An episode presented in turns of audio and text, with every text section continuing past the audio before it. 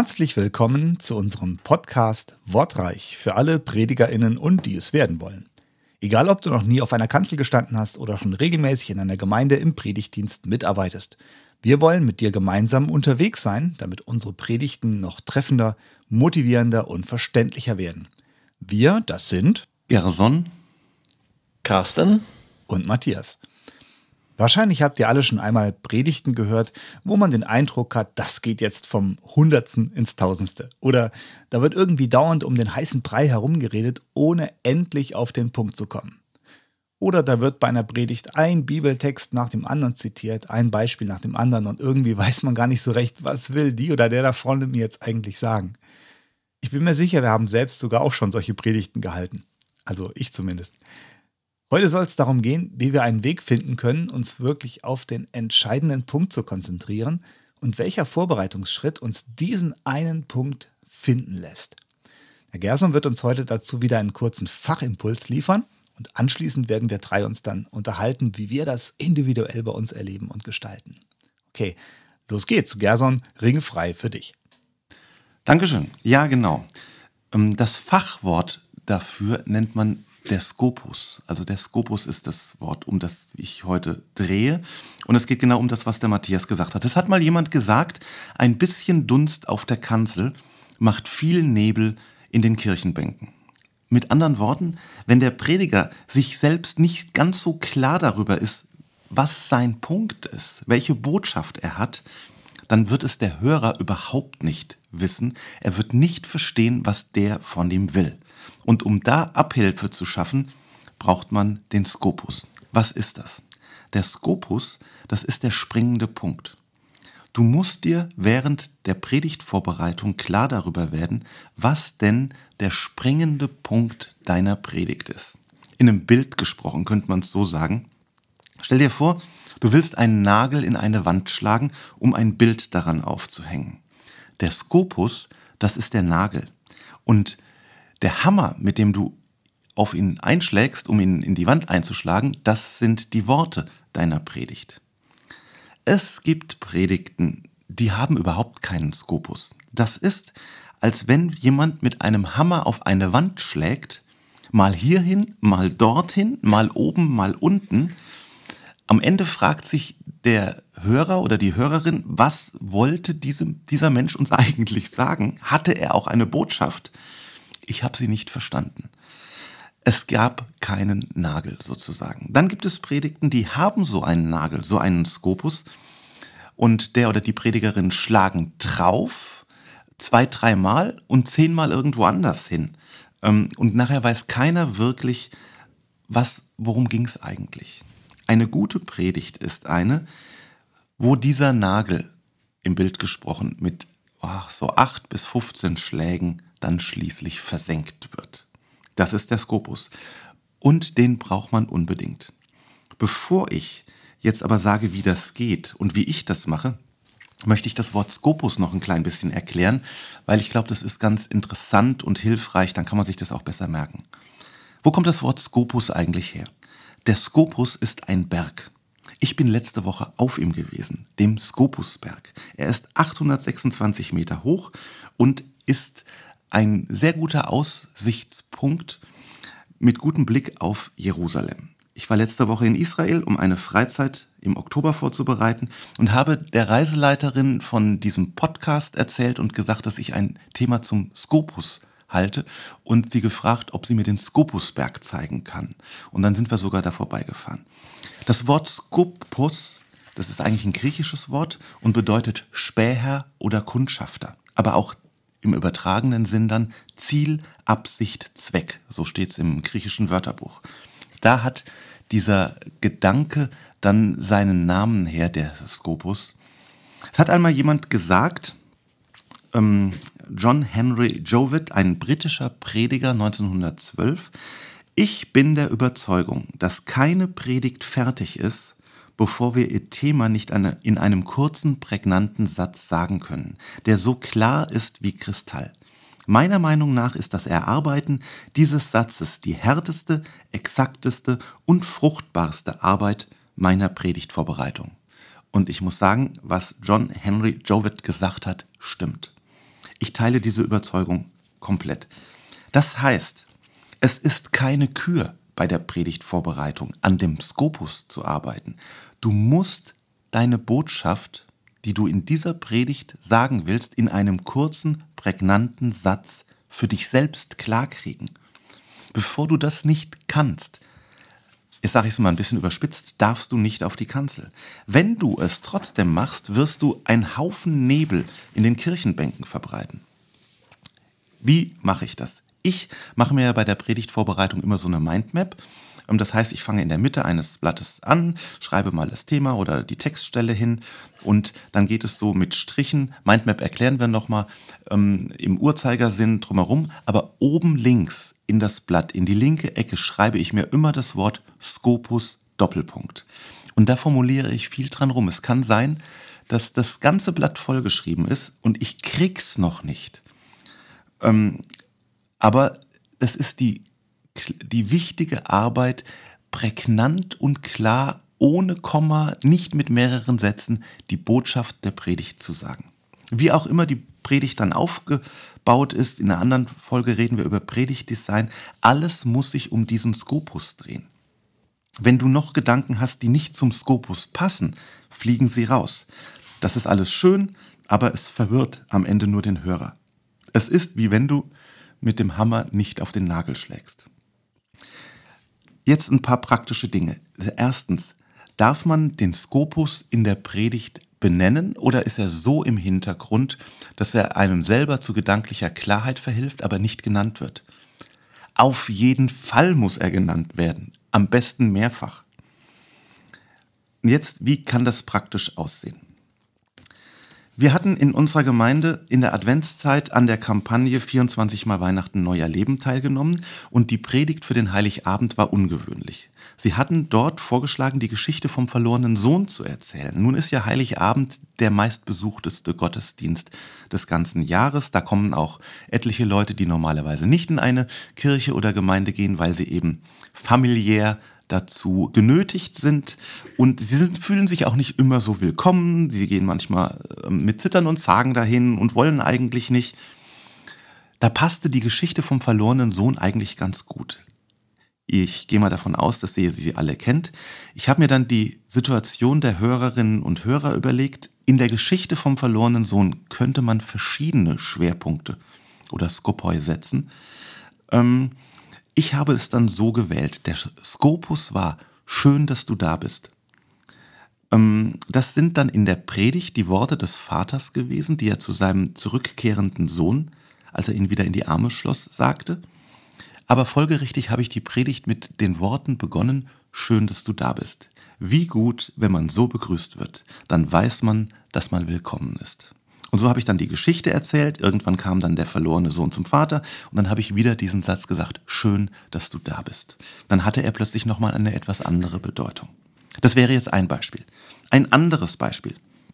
Ich habe über das Thema des Loslassens gerade auch im Alter gepredigt, anhand der Geschichte 5. Mose 3, Vers 23 bis 28. Das war eine Predigtreihe über das Leben des Mose. Und da ist die Geschichte, wo Mose nicht in das verheißene Land gehen darf. Er bittet Gott, aber Gott sagt zu ihm, und so steht es dann in 5. Mose 3, lass es genug sein, rede mir nicht mehr davon. Und dann darf er halt das Land sehen, aber nicht hineinziehen. Der Skopus war, es ist genug. Und die Predigt beginnt dann mit folgenden Worten, es ist genug. Es gibt einen Punkt, da musst du loslassen. Etwas aufbauen, für etwas kämpfen, an der Spitze stehen, das hat seine Zeit. Aber unsere Kraft ist begrenzt und manchmal haben sich die Umstände verändert und unsere Zeit ist endlich. Und dann gibt es den Moment, wo du aufhören musst. Aufhören, für etwas zu kämpfen, aufhören, etwas aufzubauen, aufhören, an der Spitze zu stehen. Das fällt uns allen besonders schwer. Und dann hatte ich drei Gliederungspunkte.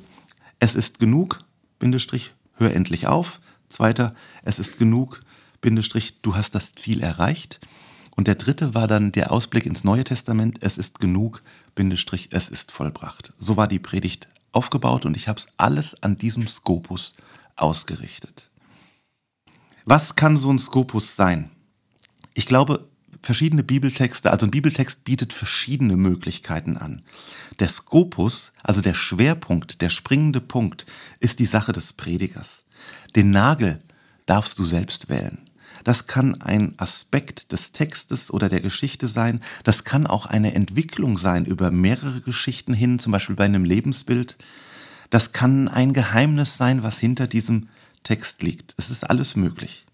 Und jetzt möchte ich noch einen Trick verraten, den ich im letzten Jahr entdeckt habe. Ähm, und zwar, das, also das ist kein Muss und das klappt auch nicht immer, aber ich habe begonnen, den Skopus als ersten Satz der Predigt zu nennen. Also ich steige mit dem Skopus ein. Das hilft mir zur gedanklichen Klarheit. Die Hörer wissen sofort, um was es geht und sind mittendrin. Noch ein Beispiel.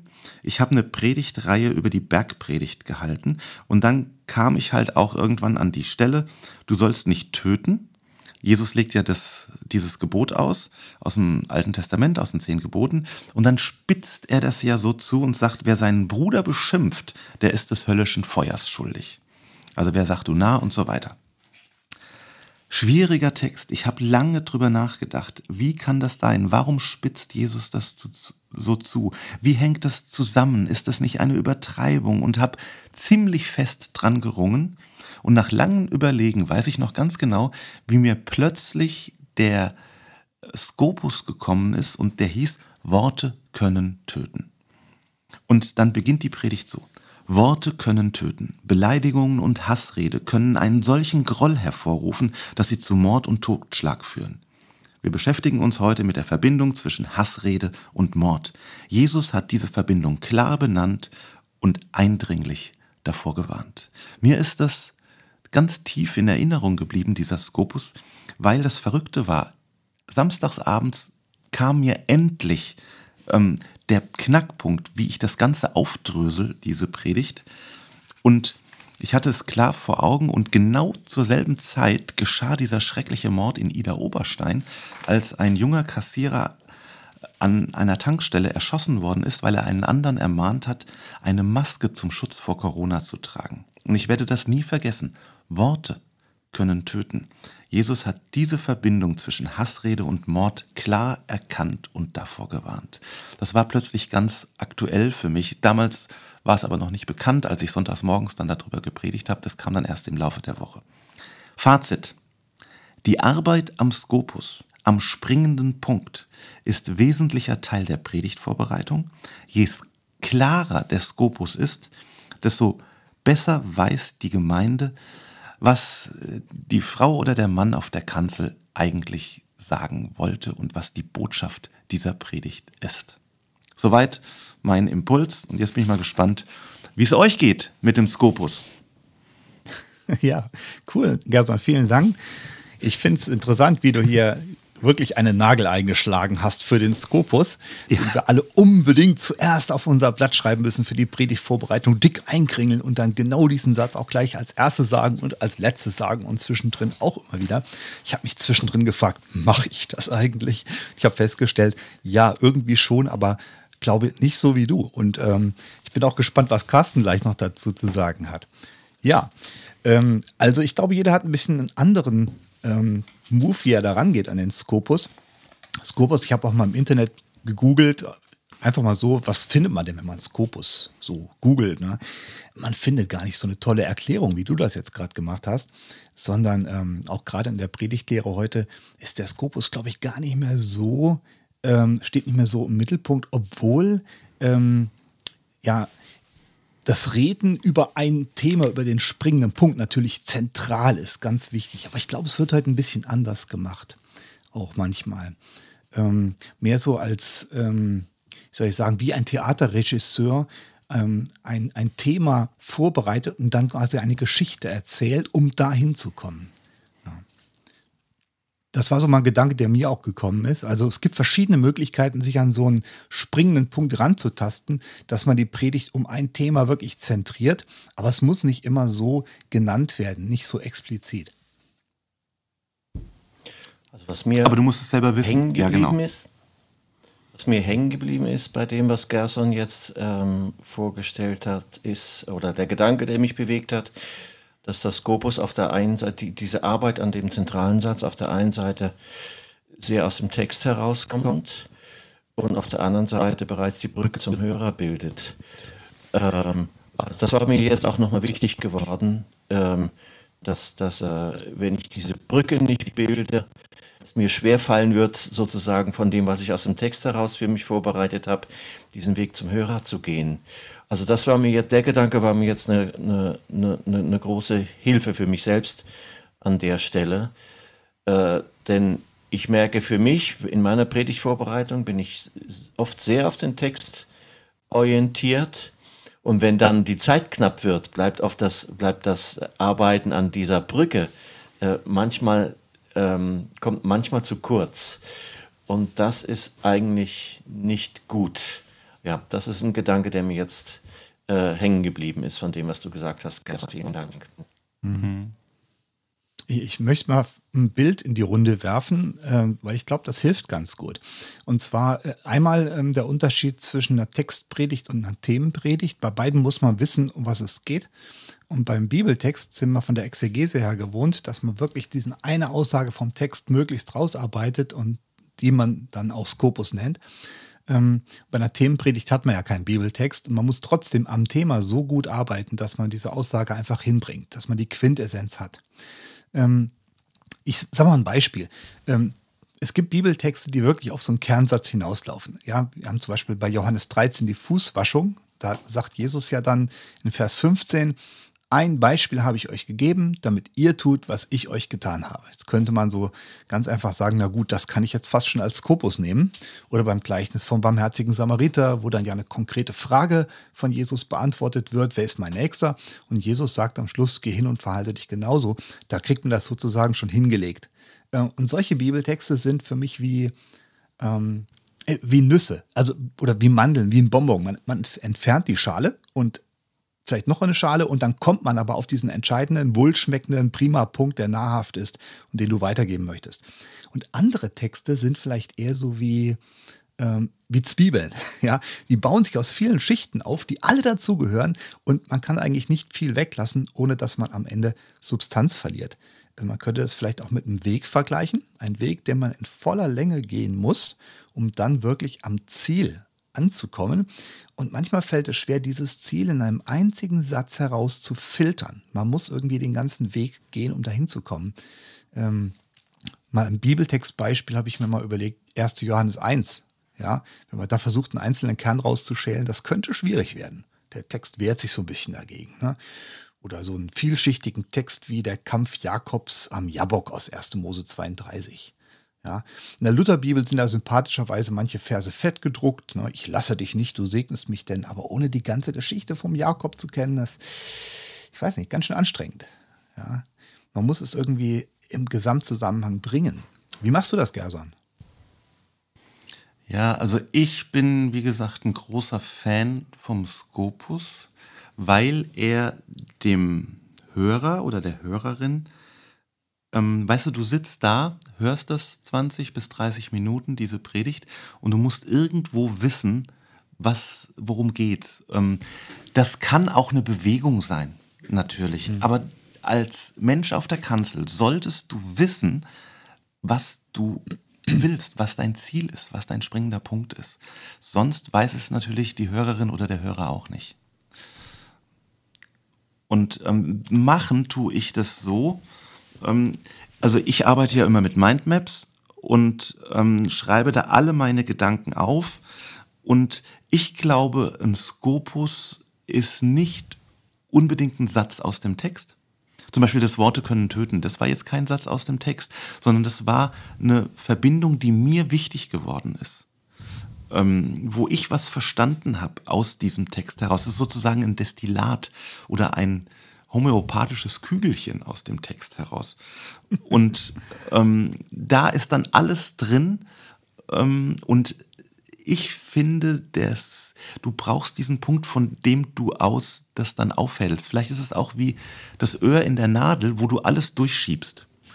Ähm, einfach um gedankliche Klarheit dir selber zu ähm, verschaffen und auch der Hörerin oder dem Hörer in den Kirchenbänken. Mhm. Aber der Skopus kann unterschiedlich sein. Das kann, wie gesagt, eine Sache aus dem Text sein. Das kann aber auch ähm, eine Bewegung sein, ähm, irgendwas, aber es muss dann klar formuliert werden. Oder es kann auch was sein, was über dem Text liegt oder unter dem Text liegt. Nur du brauchst halt einen Punkt. Ähm, sonst ähm, zielst du in alle möglichen Richtungen und das ist dann wird dann schwierig. Mhm. Ja. ja. Also mir ist das hilfreich, der Gedanke. Und ich, und ich ähm, merke das, was ich, was ich, ähm, was ich eben schon, schon gesagt habe, ähm, dass, äh, dass das Arbeiten an diesem, an diesem einen Kernsatz ähm, äh, schon, schon für mich sehr herausfordernd ist. Da, also wenn ich mich mhm. daran mache, ist das oft ein Punkt, der, bei dem ich das Gefühl habe, der braucht länger als die Exegese, ja. als das Beschäftigen mit dem Text, weil da ist so viel Vorwissen an sich schon da. Ähm, ich denke, das geht vielen Zuhörern so, die, die, die, die schon mal gepredigt haben oder die Bibelstunden vorbereitet haben, ähm, dass man ja immer mit einem Stück Vorwissen rangeht. Ähm, aber man mit der Bibel lesen und so. Und das bringt man ja mit ein. Ähm, aber das Arbeiten an diesem einen Satz, der die Brücke sein soll zum, zum Zuhörer vom Text her, das ist immer wieder neu. Da, da hilft mir das Vorwissen nur bedingt. Ähm, und und das, das, das glaube ich, sich bewusst zu machen, ähm, das ist auch für mich immer wieder eine Herausforderung und ich predige ja viel. Mhm. Ähm, und da merke ich, mich dem immer wieder zu stellen, auch ganz bewusst und sich nicht auf die eigene Routine zu verlassen, sondern sagen, und das muss eine Arbeit sein, die stattfindet. Ähm, das ist für mich schon etwas, dem muss ich mich immer wieder auch sehr bewusst stellen. Und wo ich mir selbst sagen muss, dass dafür brauche ich Zeit ähm, und muss sie mir einplanen, diese Zeit. Und das ist mhm. nicht in jeder Woche selbstverständlich. Mhm. Ich hätte nochmal so einen, äh, einen Gedanken vielleicht, den wir überlegen können, um das noch ein bisschen deutlicher zu machen. Ähm, ihr kennt ja so das Klischee von den drei Punkten, die eine Predigt hat. Ja. Mhm. Äh, und vielleicht könnte man mal gerade noch erklären, was ist eigentlich der Unterschied zwischen den berühmten drei Punkten und dem einen Punkt? Also, was ist der Unterschied zwischen dem Skopus und den Punkten, die du hinterher zum Beispiel oder den Gedanken, die du in der Predigt dann auch hast? Also wie gesagt, ähm, aus meiner Sicht ist der Skopus das Nadelöhr, durch den diese drei Fäden durch müssen. Mhm. Im Bild gesprochen. Ähm, ja, also ich bin auch kein Fan von drei Punkten. Das ist ja die klassische ja. ähm, Rede, die du hältst. Ähm, das ist ja die, ähm, es gibt Einleitung 1, 2, 3 und Schluss. Das ist die klassische römische, griechische Rede, die da gehalten ist. Das ist schon mal sehr hilfreich. Das ähm, hilft zu einer gedanklichen Klarheit. Bei den drei mhm. Punkten ist es wichtig, dass die was miteinander zu tun haben, dass es jetzt nicht drei verschiedene Sachen sind, die komplett unterschiedlich sind, es können aber auch zwei oder vier sein oder Teil 1, 1, 2, 3, 4, Teil 2, 1, 2, 3, 4. Da denke ich, kann man viel variieren. Man kann auch narrativ predigen. Aber bei allem, du musst ein Ziel haben. Sonst ähm, weiß der Hörer nachher nicht, ähm, worum es geht. Was die Botschaft von diesem Sonntag ist. Mhm. Würde ich sagen. Also ich habe ich habe gerade unseren Gemeindebrief vor mir äh, und wahrscheinlich wird es euch, Gerson, Matthias, genauso gehen, dass ihr für eure Gemeindebriefe, eure Predigtthemen ja vorplanen müsst. Mhm. Bei uns ist, das, ist der Rhythmus drei Monate. Ähm, und ähm, äh, ich, ich merke bei den Texten, die ich für meine Predigten heraussuche und bei den Themen, die ich dazu formuliere, dass ich mit dem bei der, bei der, bei der, äh, bei dem Heraussuchen der Texte und, und den Formulieren der Themen äh, mich eigentlich sehr bereits mit dem Gedanken des Scopus befasse. Ja, also das Oberthema, das Oberthema der Predigt, äh, ähm, das Hauptthema, das muss diesen Scopus-Gedanken widerspiegeln und die drei Punkte müssen dann wiederum auf das Hauptthema hinzielen. Ähm, genau. Und äh, das glaube ich schon. Wenn das nichts miteinander zu tun hat, dann wird es verwirrend. Ja, ähm, und das muss einen sehr gut, gut ausformulierten oder sehr gut durchdachten inneren Zusammenhang haben. Und wenn ich dann eine drei Punkte oder eine vier Punkte Predigt habe oder, oder gar keine Punkte habe, sondern eine lineare Entwicklung, ich glaube, das ist dann nicht entscheidend. Also für mich, ich selbst muss eine Klarheit haben, um was wird es in der Predigt an dem Punkt gehen. Und dann macht das mit mir etwas A für die Vorbereitung und B ähm, dafür, wie ich dann auch letztendlich vorne stehe. Hm. Ja, Klarheit und, ist, glaube ich, eine wichtige ja. Sache. Also gerade so diese Verwirrung, die man erzeugt, dieser Nebel auf der Kanzel, ich glaube, das ist ein ganz wichtiges Zitat. Nochmal, ähm, wie war das? Ein bisschen Dunst auf der Kanzel macht viel Nebel in den Kirchenbänken. Ich glaube, genau. das ist eine Erfahrung, die, die, die teilen wir schon irgendwo. Ähm, und ich merke halt immer auch, wenn, wenn man mal einen Punkt hat, der überhaupt in eine andere Richtung geht oder der von, vom Skopus wegführt äh, oder so ein Exkurs oder sowas, man muss immer fürchterlich aufpassen, dass man damit keinen Nebel wirft. Ja. Ja, natürlich. Und dass ich den Skopus so prägnant am Anfang nenne, ähm, das ist nicht in jeder Predigt, das gelingt nicht mhm. in jeder Predigt. Ähm, das macht in der Narrativen vielleicht auch gar keinen Sinn. Vielleicht ist es der letzte Satz oder ähm, der letzte Gedanke, der dann kommt. Ähm, und ich habe den früher auch nicht immer genannt, den, den Punkt, den ich mir erarbeitet habe, sondern ähm, der war für mich ein Hintergrund. Aber in meiner Predigttätigkeit ist das für mich die Entdeckung des letzten Jahres, wo ich sage, versuch ihn am Anfang zu bringen, dann hast du mehr gedankliche Klarheit. Hm. Ja, das erlebe ich also auch, dass manche Predigten fangen tatsächlich mit, mit dem Skopus oder zumindest mit, dem, mit so einem Kerngedanken an, bringen das schon mal auf den Punkt am Anfang. Äh, zum Beispiel bei Jesaja 63 habe ich jetzt gepredigt, Heiland reißt den Himmel auf. Habe ich damit den Packungen verglichen, die man aufreißen muss, mhm. wo es dann auch eine Lasche gibt, wo du den Nippel durchziehen musst. Ihr kennt ja das. Und dann habe ich angefangen Lied. mit Packung, Packung bitte hier aufreißen, ja, und auch gleich das Nippellied gleich so ein bisschen mit reingebaut. Ähm, das ist einfach ein super Griff, wo du die ganze Predigt dran aufhängen kannst und dann auch da zum Ziel kommen kannst. Aber ich, ich merke es immer wieder, es gibt auch manchmal ähm, Punkte, wo du weißt, ich, ich habe ein ganz zentrales Thema, ich drehe mich um dieses Thema, aber du kannst die Predigt nicht so anfangen. Und da musst du halt sehen, wie kommst du aus einer Einleitung dann zu diesem Punkt irgendwo hin. Genau, das, ist auch natürlich möglich. Ja, ich meine, wenn du eine Predigt schreibst, hast du ja ein weißes Blatt am Anfang und arrangierst und machst, wie es, wie du es kannst.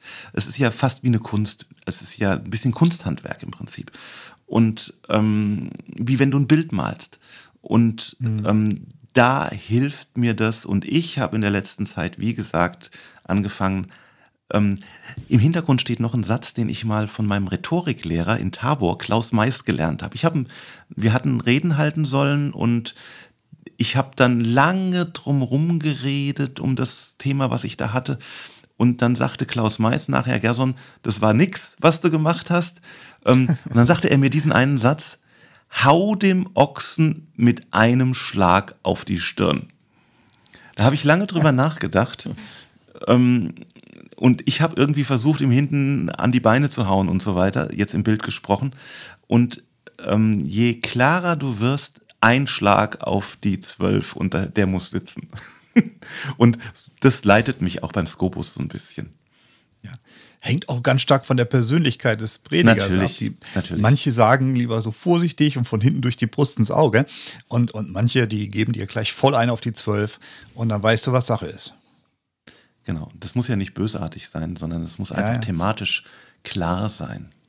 Ja. Ich glaube, dass ähm, Hörer ähm, von Predigten viel mit den Gedanken woanders sind, ähm, viel abschalten. Mhm. Ich selber bin ein ganz schlechter Predigthörer. Ich kann kaum, also ich, ich tue mir schwer, mich so lange zu konzentrieren. Aber es gibt Predigten, wo ich das hinkriege, ähm, wo es mich von Anfang an mit in den Sog reinzieht und gefangen nimmt. Und dazu brauche ich aber auch eine gedankliche Klarheit. Ja. Ich glaube, dass das heute noch viel wichtiger ist als früher, mhm. weil die Flut an Informationen und Eindrücken, die wir bekommen, so viel höher ist, dass die Fähigkeit, etwas, etwas zu erfassen äh, und auf den Punkt festzuhalten, ähm, äh, dass, ähm, dass das ähm, nicht mehr so einfach vorausgesetzt werden kann heute. Und von daher, dass diese Klarheit von vorne geliefert wird, ist, glaube ich, heute noch notwendiger, als es vielleicht vor 30, 40 Jahren der Fall war, weil diese, dieser mediale Stress mhm. ähm, sich an dem Punkt, glaube ich, auf unsere Zuhörer äh, auswirkt. Und dem müssen wir Rechnung tragen. Mhm. Das ist ein guter Schlusssatz, Carsten. Wir sind jetzt mit unserer halben Stunde schon durch. Ich glaube, wir sind auf den Punkt gekommen, oder? Was meint ihr? Das denke ich schon, ja. Gut. Okay, dann wünsche ich euch viel Spaß weiterhin bei euren Predigten, Predigtvorbereitungen und hoffentlich sehen wir uns oder hören wir uns dann bei der nächsten Folge. Macht's gut und tschüss. Tschüss. Ciao.